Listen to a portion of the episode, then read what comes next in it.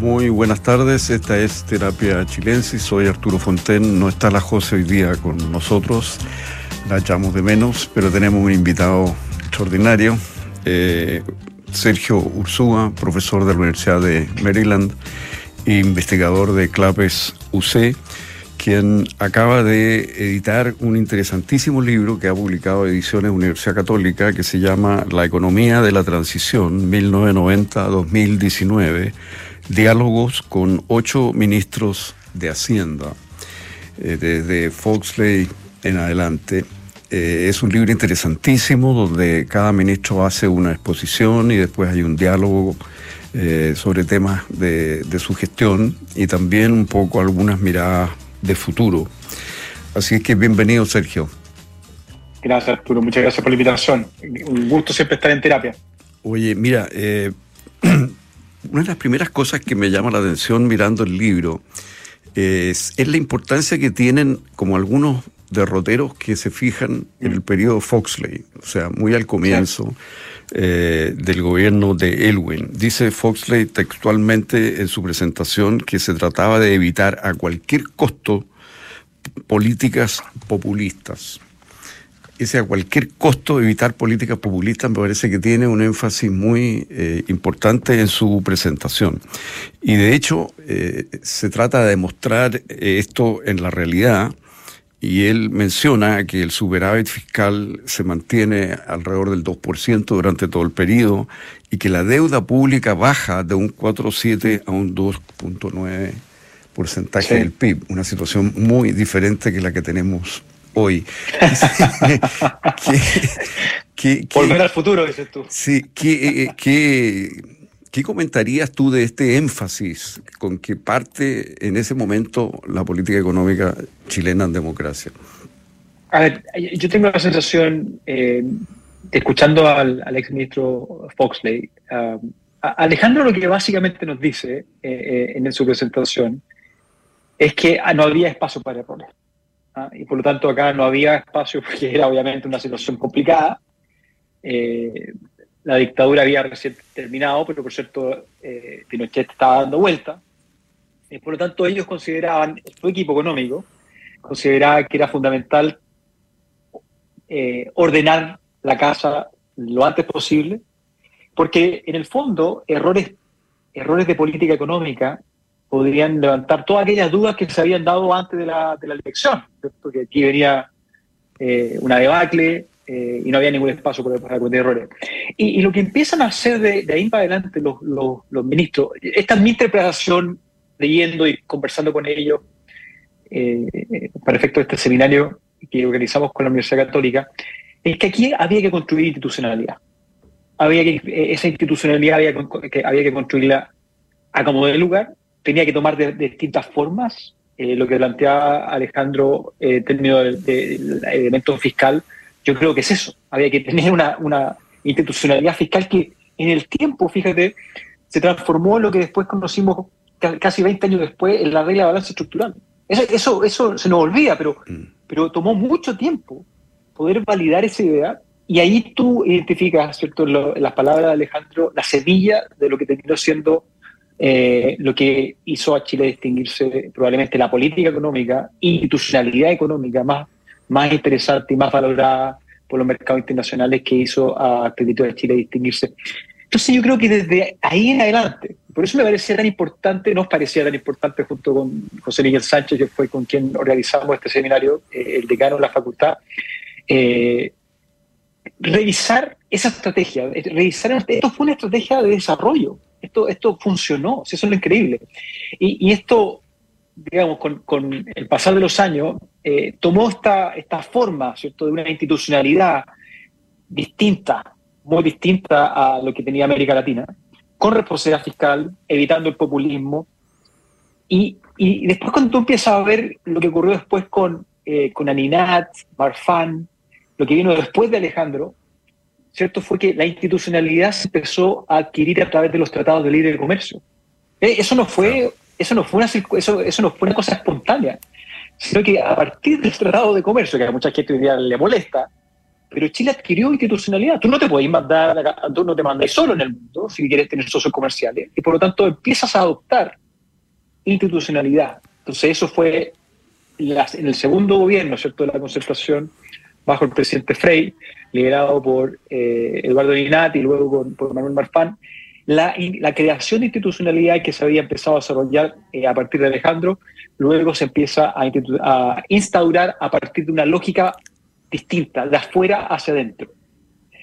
Y después, la siguiente década, esto continuó, ¿cierto? Con, con ministro Isaguirre, eh, la responsabilidad fiscal fue fundamental, y que se termina, digamos, todo, todo, esto termina cuajando la, la ley de, de, responsabilidad fiscal bajo la administración del ministro Andrés Velasco.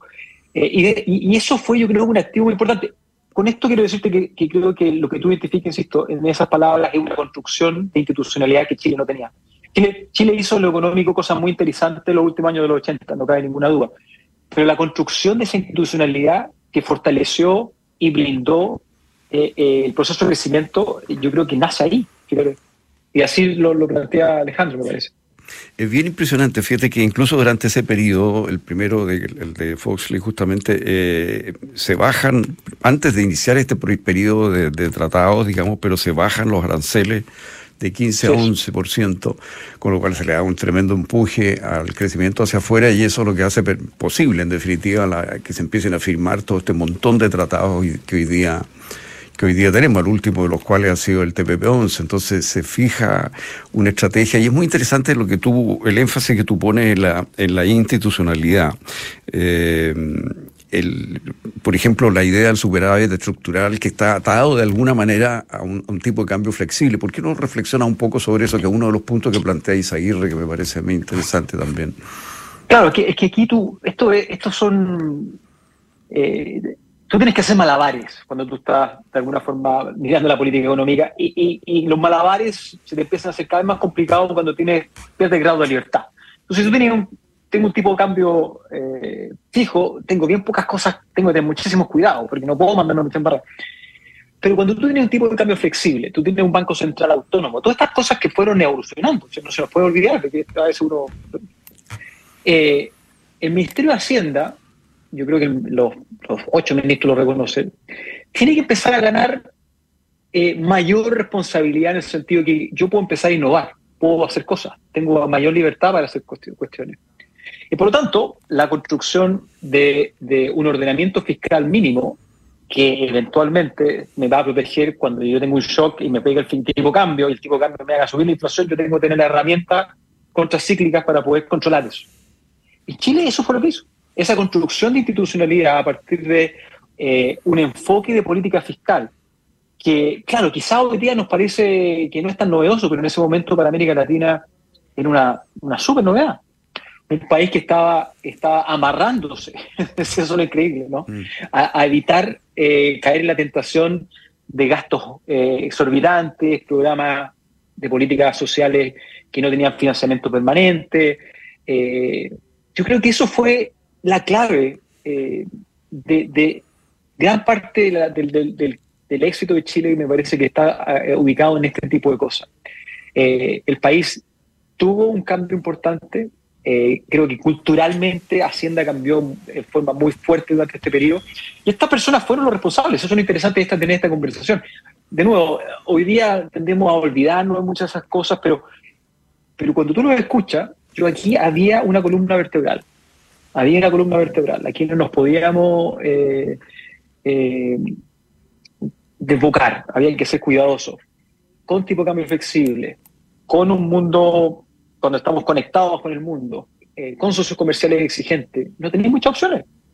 Tenéis que ser un país medio aburrido, tenéis que ser un país ordenado, y si tú lo puedes, si tú logras eso, tienes un reconocimiento. Y Chile tenía esa, tenía esa reputación, y estoy hablando en, pasado con, eh, con, eh, atendiendo a las circunstancias actuales, eh, que, tomó mucho tiempo construir. Y, todos ellos, además, la otra parte interesante, tú tienes la construcción de institucionalidad, ¿cierto? Que, es muy evidente, pero ellos, todos, ellos también reconocen en estas conversaciones, estos diálogos, que algo pasó, que algo, algo falló, que esta institucionalidad podía ser del ámbito quizás político, algo no, algo, algo anduvo mal en algún momento de la década pasada eh, y, que eso tiene probablemente, y aquí está mi, interpretación, digamos, de sus palabras, eh, tiene a Chile hoy día metido en lo que es la trampa del ingreso medio, con un ingreso per cápita que a duras penas está creciendo, eh, y un país que está estancado hace más de 10 años. Entonces, e, es interesante las dos dimensiones. Ellos mm. reconocen y entienden el aporte, pero al mismo tiempo entienden que, que no llegamos al desarrollo y que aquí hubo algo que falló. ¿ah? Eh, eh, sí, pero, antes, de ir, antes, de, ir a eso, eh, veamos algunos de los de, de, los logros, ¿no? me parece que el ministro Larraín el que subraya la caída del Gini, ¿no? En su en su exposición, ¿no es cierto? De 57 por, de, pero cayó de 57 a comienzos de los 90 a 44 al 2014, dice. Y, en la exposición de la reina hay un detalle, estas cosas que a uno como que se le escapan un poco en el, en el big picture, digamos, pero que es esta, esta ley de, de factura electrónica. que se innova, que se crea en ese momento y que produce una, un rendimiento fiscal del orden de 1.700 millones de dólares, es bien impresionante. Ah, así es, de hecho, pues los resultados al final del día de ese proyecto en particular eh, fueron mucho mayores eh, en términos de, su de cuánto se recaudó que lo que se esperaba. por lo tanto, un resultado, digamos, virtuoso. Pero efectivamente, en, la administración de Piñera 1, digamos, con, con Felipe Larraín como ministro de Hacienda, Chile probablemente tiene el último periodo de crecimiento económico eh, que nos hace asemejar un poco lo que nosotros teníamos antes. Eh, y ahí tiene esta innovación de tecnología, ¿cierto? En el contexto de la administración del Estado, cosa que tanta falta hace días. No, no, no, hemos encontrado, no hemos visto mucho, mucho, muchas innovaciones eh, de ese tipo. Se hicieron aportes también en todo lo que es la posibilidad del mercado de capitales, ¿cierto? Transformar a Chile quizá incluso un hub de, atracción de inversiones, eh, que creo que todavía existe ese potencial, yo creo que se ha desaprovechado, pero, pero la, institucionalidad eh, eh, está ahí. Y lo que recoge, recoge Felipe Larraín, yo creo que también es muy importante en sus palabras, es que hay un reconocimiento explícito, ¿cierto?, de que a pesar del cambio de administración, del color político de la administración gobernante, este fue el primer gobierno de centro derecha, ¿cierto? Después de eh, la administración de la expresidenta de Chile, la primera administración de la, presidenta de Chile, en materia económica, muchachos, estamos más o menos de acuerdo. Ah, e, e, eso es muy interesante. Por supuesto, hay matices, pero, pero en particular en el ámbito fiscal, eh, eh, lo que hace Felipe es un reconocimiento que, que lo que él en su administración en Piñera 1 realiza es una continuación de lo que habían construido todas estas personas. Y déjame decirte algo más. Digamos, eh, la, parte, digamos, el backstage de, de, esta reunión. Eh, yo tuve la oportunidad de, compartir con todos ellos y, existe eh, mucha camaradería. O sea, estamos hablando de gente que, que, más allá de las diferencias políticas que uno puede entender en el área chica de la economía, yo tengo la sensación de que no hay tantas diferencias como las que uno podría creer. y eso ayuda mucho, por supuesto, un país que está tratando de de salir eh, y los resultados, por supuesto, también ayudan. O sea, había un consenso real. consenso, totalmente, totalmente. Ahora, vamos a eso, a, los problemas que tú señalas. Yo de lo que, de lo que leí me encontré con como que había tres, eh, tres áreas en las cuales estábamos fallando. Bueno, primero está en, tu prólogo eh, el diagnóstico que tú das, que es bien impresionante en términos de estancamiento. O sea, tú das ahí una cifra bien impresionante sobre cómo se nos trancó el crecimiento per cápita y sobre todo la diferencia entre los jóvenes y los mayores. Mm, eh, ¿Por qué no, no, nos das un poco esas cifras? Sí, a ver, lo que tú observas eh, a partir del 2000, entre el 2013 y el 2014, eh, claramente 2014 en adelante no hay ninguna duda, cuando se inicia podemos debatirlo, pero pero eh, existe el mercado laboral en particular empieza a sufrir eh, las dificultades propias del país que no está creciendo. Los ingresos reales de las generaciones más jóvenes eh, que, vinieran, que habían venido creciendo con mucho esfuerzo durante décadas se estancan e incluso caen durante ese periodo. E, eso además en un escenario en el cual el precio de los commodities, recuerdo tú que en ese momento teníamos la duda de que esto se había terminado, que, que, Chile iba a tener dificultades para poder sostener un crecimiento económico eh, eh, de esa magnitud. Y, para ponerlo más o menos, si tú lo pensáis eh, más o menos en perspectiva, o sea, para saber de qué, lo que, de qué es lo que estamos hablando. O sea, Chile entre el 2015, 2014, 2025, Arturo, en todo este periodo va a crecer un 8,3% si uno le cree más o menos las cifras que eh, se observan del, eh, del Banco Central, las proyecciones. Estamos hablando de un 8,3% en más de una década. De eso estamos hablando, para poner en perspectiva. La década anterior, si tú te paras ahora el 2014 y miras hacia atrás, el país creció en ese momento un 37% en su ingreso per cápita en, la década anterior. En Chile entre el 2003 y el 2005, en dos años, dos años va creció más de un 10%, que es superior a lo que va a crecer en más de una década.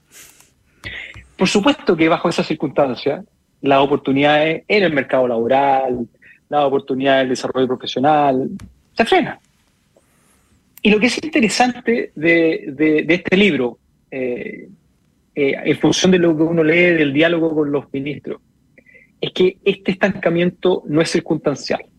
Este es un estancamiento que tiene, que tiene eh, razones estructurales, que está asociado a, un, a una pérdida de institucionalidad. De nuevo, desde el punto de vista político, los cambios en el sistema electoral, la, polarización de la política chilena, las dificultades de poder, de poder alcanzar acuerdos, de poder tener diálogo. O sea, Nicolás Aguirre eh, insiste mucho en este punto, la dificultad de poder conducir un diálogo razonable, de poder evitar a los díscolos hoy día bajo la administración, bajo, bajo las reglas de juego, eso es simplemente imposible. Andrés Velasco lo dice igual. Rodrigo Valdés, de hecho, Rodrigo hace el punto más, me parece que más fuerte de todo, cuando él eh, nos dice por qué tiene que renunciar como ministro de Hacienda. No solamente él, sino que además el ministro Césped y el subsecretario Alejandro Mico, cuando él dice que yo me tengo que ir, y eso está en el libro, digamos, esto no. Eh, él reconoce que tiene que irse porque él siente que hay, está convencido de que hay autoridades que se están saltando la regla. No, no, no cualquier persona, autoridades, por lo tanto, ante eso se tiene que, tiene que irse. E, esa combinación, Arturo, yo creo que ilustra con mucha claridad eh, el deterioro institucional que, venía sufriendo Chile antes de la, del estallido social y, por cierto, antes de la pandemia. ¿ah? Eh, y en ese sentido yo creo que hay que eh, entender la situación actual del país, y por eso me parece que el libro es tan relevante, en función de estas dificultades institucionales. La institucionalidad de Chile hoy día está complicada, no, no, no es fácil hacer política pública el presidente Boric, su administración creo que es un gran ejemplo hoy día de, esta situación. Y un país bajo esas, digamos, condiciones va a tener dificultades estructurales para crecer. Y nuevo, las cifras que yo te decía, te daba antes, dan cuenta de eso. Salarios reales eh, estancados, una economía que no está creando empleo como nosotros hubiésemos esperado pensando en la recuperación post pandemia, eh, una informalidad creciente y dificultades para poder hacer política, eh, políticas públicas. Entonces, insisto, estas dificultades que los ministros recogen y que identifican antes del estallido, por eso es muy importante el libro terminar antes del estallido, porque no íbamos a entrar en eso. Eh, en el fondo, si bien no es explícito en el libro, es tratar de entender las grandes, los grandes logros, pero al mismo tiempo los grandes desafíos de este periodo y cómo esos desafíos todavía hoy día están presentes y, quizás incluso con mayor fuerza de lo que uno puede apreciar. Eh, y eso nos debería llevar a pensar entonces, bueno, cuáles son las cosas que tenemos que hacer para, que el país pueda volver a, crecer. Bueno, una de las cosas que, que, en el libro como que no queda en pie es esta idea de que, bueno, hubo crecimiento económico, pero hubo unas desigualdades que se acrecentaron terriblemente. Bueno, eso no parece que no, se sostiene mucho en el, libro, la idea de que el problema fue que se desató la desigualdad, no, no, la desigualdad más bien disminuyó levemente, pero no, no, no, no cambió hacia, hacia peor. más bien los problemas tienen que ver con inversión, con informalidad, con problemas de productividad y con la institucionalidad política. eso es lo que me parece que saltan como los problemas número uno. Ahora, todos se quejan de que cuesta mucho avanzar en el Parlamento con las leyes. ¿no? Ese es un, un, tema recurrente en los ministros, sobre todo a partir de Isaguirre para adelante, digamos, lo, plantean. Eh, Andrés Velasco da un ejemplo concreto de un proyecto de ley para combatir la informalidad y que, y que no, no, no, prospera en el Parlamento, no, no logra abrirse espacio y que él piensa habría sido muy decisivo para combatir la informalidad, que es uno de los problemas serios que tenemos hoy día.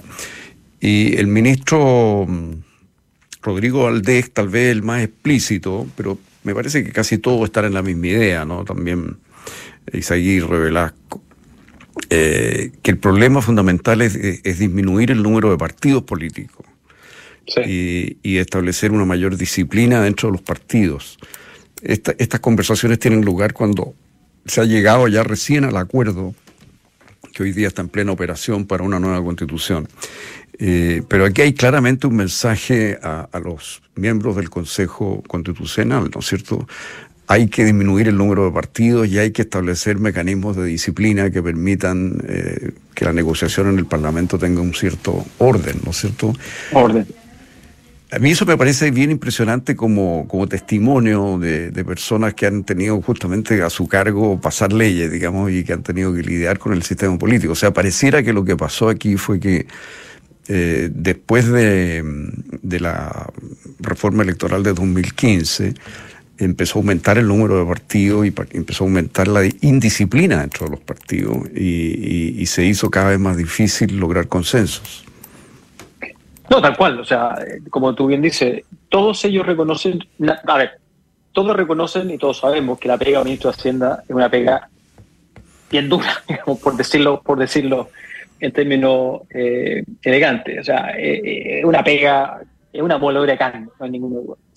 Y, sobre, y sobre esa si sobre esa moledora de carne tú le metí eh, discolaje, tú le metí más de 20 partidos políticos, eh, es simplemente imposible hacer la pega. Eh, es simplemente imposible llegar a acuerdo, es simplemente imposible conducir diálogo. Y, ahí está la tensión, creo yo, y, el valor del diálogo con ellos, es que esto sí se puede hacer. O sea, muy por el contrario de, este, de esta visión como negativa que, uno puede, eh, que puede extraer en función de las cifras, lo que yo creo que el libro ofrece es una oportunidad es una oportunidad que te dice, mira, nosotros hace, hace algo de tiempo atrás teníamos situaciones incluso más complejas compleja, eh, de las que podemos tener hoy día. Eh, y, esto con sentido común, con ajustes eh, que toman tiempo, esto se puede reordenar. Y, en ese sentido me parece que tú apuntas a un tema clave. O sea, la nueva posibilidad, la, segunda versión de esta, de esta, esta convención, ¿cierto? Si recoge alguno de estos elementos, en particular en la estructura del sistema electoral, digamos, de partido, eh, porque creo que ahí se aloja el secreto de lo que Chile fue a partir del 90, del proceso de crecimiento eh, y desarrollo que Chile eh, vivió en ese periodo. Y, con esto hay que tener cuidado, uno, cuidadoso, uno no, está diciendo que en materia económica lo que tenemos que hacer es lo mismo que, hacíamos en el 90, no, si, el mundo cambió, el planeta es otro, pero sí tú tienes que ofrecer eh, una estructura que funcione y que entregues algo de certidumbre. Y me parece que desde el punto de vista del inversionista, que sabemos que es clave, desde el punto de vista de nuestros socios comerciales, desde el punto de vista de la familia, que requiere eh, tener alguna certeza respecto de sus oportunidades de empleo, por ejemplo, tú tienes que ofrecer algo de estabilidad política. Si no es, si no es, caos total. ¿ah? en un mundo en el cual tú tienes tanta incertidumbre, agregar incertidumbre desde la política me parece que es muy dañino para todos, para todos los agentes económicos. Y, por lo tanto me parece que el mensaje de los, ministros es clave. Eh, esto es insostenible eh, como proyecto de desarrollo. Eh, y por esto me refiero es la estructura política que tenemos hoy día, la estructura electoral de partidos que, tenemos hoy día. Todos se quejan, ¿cierto?, de que siempre fue difícil, en ninguna circunstancia eh, el, diálogo fue, fue, fue fácil. Solamente un ministro, el ministro Arenas, tuvo la posibilidad de tener mayoría, ¿cierto? nadie más. Y, y, todos te dicen, mira, la verdad que la gran diferencia es que había sensatez yo podía sentarme a conversar con la persona y llegábamos a un acuerdo y sacábamos las cosas. A veces no funcionaba, pero muchas veces sí funcionaba. Si uno pudiese recuperar en una estructura, eh, en un ordenamiento eh, político, digamos, electoral, algunos de esos elementos con reglas para tratar de evitar eh, la polarización, este surgimiento de partidos que no representan, digamos, a un número ínfimo de personas, yo tengo la sensación de que hay posibilidades de encauzar esta cuestión y quizá esta nueva convención ofrezca esa oportunidad. Bueno, de hecho se eh, están, se están discutiendo varias normas que van en ese sentido. Una que ya viene en el proyecto de los expertos, que es hacer coincidir la segunda vuelta presidencial con la elección de los parlamentarios. Eso haría más probable que el presidente quedara en mayoría en la Cámara de Diputados y además tiende a disminuir la fragmentación, porque hoy día hay un incentivo de cada partido a presentar un candidato presidencial para darle visibilidad a su lista de candidatos a la, al Parlamento. Eso, eso desaparecería o disminuiría mucho ese incentivo al tener una elección con la segunda vuelta, porque a los parlamentarios les convendría más bien esperar y alinearse con uno de los candidatos que sí puede tener que sí estaría en el ticket final, digamos, en el voto final. Entonces, eh, esa norma que está ya aprobada en el Consejo de los Expertos puede ayudar mucho. Y lo otro que se está discutiendo, que es clave, es eh, disminuir el número de, de representantes, o sea, de parlamentarios por distrito. Hoy día nosotros tenemos distritos que cogen hasta ocho, y eso tiende a producir multipartidismo. O sea, hay una clara relación entre el número de representantes por distrito y el número de partidos, digamos. Entonces, si uno disminuye eso, debería disminuir el número de partidos. y estas cosas se están discutiendo ahora. A mí me parece muy pertinente el libro en ese sentido para la labor de los constituyentes en este momento. Yo creo que no hay coincidencia, Arturo, que, que el, el inicio de nuestra entrada a la trampa del ingreso medio se, produjo, se produjo en circunstancias en las cuales había una incertidumbre desde el punto de vista de los mercados globales, con con la evolución del peso de los commodities, cómo eso nos podía pegar, pero al mismo tiempo un poquito de experimentación política ¿ah? en cuanto a las reglas del juego que nosotros teníamos eh, con algunas reformas, la del 2015 que tú mencionaste. Y yo creo que es el momento de, revisar los números eh, y claro, aquí es difícil eh, hacer un claim claro de causalidad, pero que la correlación está es más o menos mm. obvio. Y, también es más, o menos obvio las dificultades que tiene esta administración en particular de poder conducir cualquier tipo de reforma y uno puede identificar algunas de estas dificultades precisamente en estas falencias del sistema que tenemos. O sea, Isaguirre, estoy de acuerdo. claro que Isaguirre y Valdés eh, y Velasco eh, eh, y también el Reina enfatizan mucho las dificultades de gobernabilidad. O sea, estamos en una situación de ingobernabilidad y ese parece ser un requisito sine qua non. A mí me parece que es una clave, es una, es una señal clara que, que, un país que está apostando a alcanzar el desarrollo eh, está viendo ese objetivo con algo más de distancia, solamente para ponerlo en perspectiva. O sea, si tú quisieses alcanzar los 35 mil dólares de ingreso per cápita en Chile, eh, eh, donde nosotros estamos parados, creciendo un 2%, estamos hablando de décadas. ¿ah? Y 35 mil dólares eh, sería un, umbral razonable para poder quizá recién empezar a pensar el desarrollo. Y estamos a décadas. Volvamos a las palabras del presidente Lago. El presidente Lago, súper ambicioso, lo vamos a alcanzar este objetivo. El presidente Piñera toma testimonio y también plantea la opción del desarrollo. Y de ahí para adelante, lo que nosotros hemos estado viendo es simplemente eh, un alejamiento de esa posibilidad. Eh, y es verdad que uno puede, puede argumentar que quizás la pandemia, sí, pero la pandemia pegó a todo el mundo y hay países que están creciendo. Eh, y el estallido social, eh, como esta, un, evento de generación espontánea, producto de un aumento, o el aumento en 30 pesos, a mí me parece que es una visión bastante ingenua de lo que realmente pasó. Este libro creo que ofrece algunas claves, porque esto es antes. Esto es el relato que nosotros recogemos es un relato que, muestra que las dificultades se venían produciendo ya hace un tiempo y que había una deficiencia institucional eh, muy latente y que, se, que, empieza a aparecer con mayor frecuencia. Eh, bueno, y hoy día estamos en un país eh, que tiene grandes posibilidades, yo, en ese sentido no, quiero terminar con una nota de, pesimismo, pero que hay que aprovecharla. Y eso significa hacer las cosas un poquito distintas, porque si no, el desarrollo no perdona, el subdesarrollo no perdona. Sergio Ursúa, un gusto enorme tenerte hoy día en este programa. El tiempo se nos fue volando. Que esté muy bien. Suerte, muy bien. Sergio. Un abrazo. Que estés bien. Sonda, la transformación digital de tu empresa nunca estuvo en mejores manos. En Sonda desarrollan tecnologías que transforman tu negocio y tu vida, innovando e integrando soluciones que potencian y agilizan tus operaciones. Descubre más en sonda.com, sonda Make It Easy. A continuación, información privilegiada al cierre y luego sintonía crónica debut junto a Bárbara Espejo y Francisco Aravena. Muy buenas noches.